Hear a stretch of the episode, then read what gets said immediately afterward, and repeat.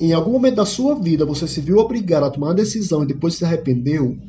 Quando a vida cobra a dívida, os juros são altos e não adianta chorar, pedir um parcelamento. A única solução é enfrentar e aguardar a misericórdia divina. Esse é o assunto do episódio de hoje.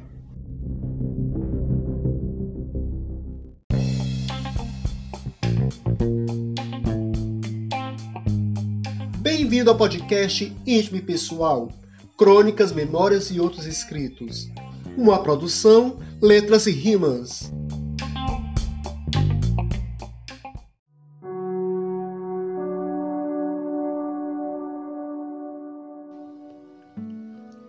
Correram na frente do trem. Lugar nenhum, meia-noite. Correr à frente do trem não é uma metáfora é um encontro onde o menino bobo se atrasa e um homem parece adiantado. E agora, ambos tentam parar o tempo e caminhar juntos, superar diferenças, limar traumas do passado, encarar o presente e sonhar com o futuro. Será possível? Ah, o tempo! Esse bom e velho professor só vem compreender suas lições depois de adulto. Passei por todos os momentos ruins, instantes de dor, bocados alegres e períodos de felicidade. Enquanto o trem percorria os trilhos para nas estações, passageiros desciam e outros subiam. Em uma dessas estações, desci e fui ver minha vida. Deixei para trás algumas bagagens e adquiri novos pertences. O ano era 2014 encontrava-me um pouco desanimado com o rumo que a minha vida seguia. Pedi a Deus por uma mudança, algo que me desse um sentido novo. Devo ter pedido com tanta fé que fui atendido alguns meses depois. Presenciei o falecimento de minha mãe. Em 2015, fui morar em São Paulo. Me desfiz de tudo que tinha por aqui. Despreocupei-me com todos e parti na esperança de encontrar um alento para aplacar minha dor, como se meu sofrimento fosse maior que o dos outros. Não sei se tomei uma decisão egoísta ao decidir ir embora. Em minha percepção, havia mais nove irmãos que poderiam muito bem cuidar de Zezinho, meu pai. Foi o primeiro a acompanhar o início do seu tratamento.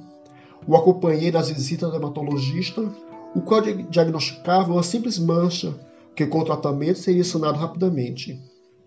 Minhas irmãs julgavam que o método não estava sendo eficaz e decidiram trocar de médico. Eximindo-me responsabilidade. Foi o tempo da descoberta da doença de minha mãe.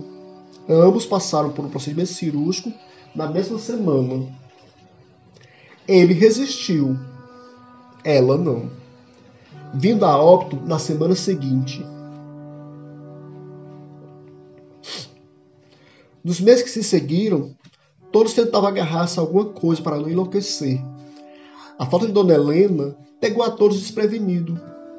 Mas a vida não podia parar. Foram feitos arranjos e providências foram tomadas, de forma que a harmonia familiar não fosse abalada.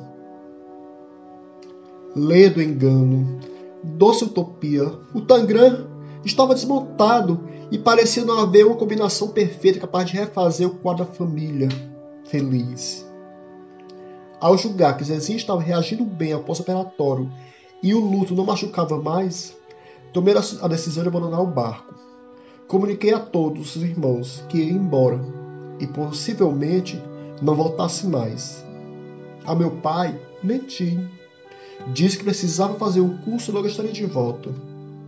E assim parti e entre certezas e incertezas, uma dor sufocava todo o meu ser. E eu disse: Estou indo, mas se for preciso, eu volto. Tive que confessar. Palavras não pesam. Já não posso afirmar o mesmo sobre as mentiras, e essa me perseguiu por todo o tempo que passei em São Paulo. Consciência pesada é uma tortura. Entretanto, o estrago já estava feito e o único jeito era me adaptar à minha nova realidade. procura de emprego, dinheiro pouco e outras dificuldades. Ligava para a família para saber de notícias e tudo parecia caminhar para os eixos. Passados exatos seis meses, ligo para minha, irmã Francisca e ela me põe a parte de tudo que se passava por aqui.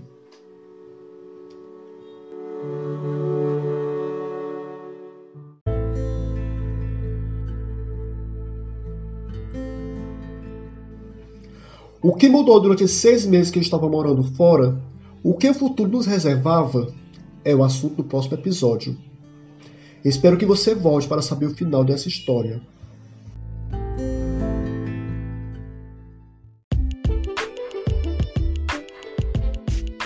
Esse é o projeto Íntimo Pessoal, Crônicas, Memórias e Outros Escritos, feito por mim, Tata Arrasa, e produzido por Raquel Martins e Gustavo Medeiros. Esse podcast é uma extensão do blog Íntimo Pessoal.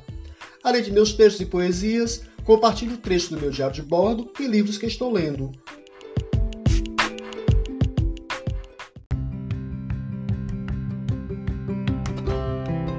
Eu sou Tata Arrasa, escritor, letrista, palestrante e tripulante de navio. Escrevo no blog Íntimo e Pessoal desde o ano de 2016. Convido você a me seguir no Instagram, arroba e também visitar o meu site www.tatarrasa.com.br para conhecer um pouco mais do meu trabalho. Espero que você se identifique com este projeto e volte para ouvir o próximo episódio. Um abraço e até mais!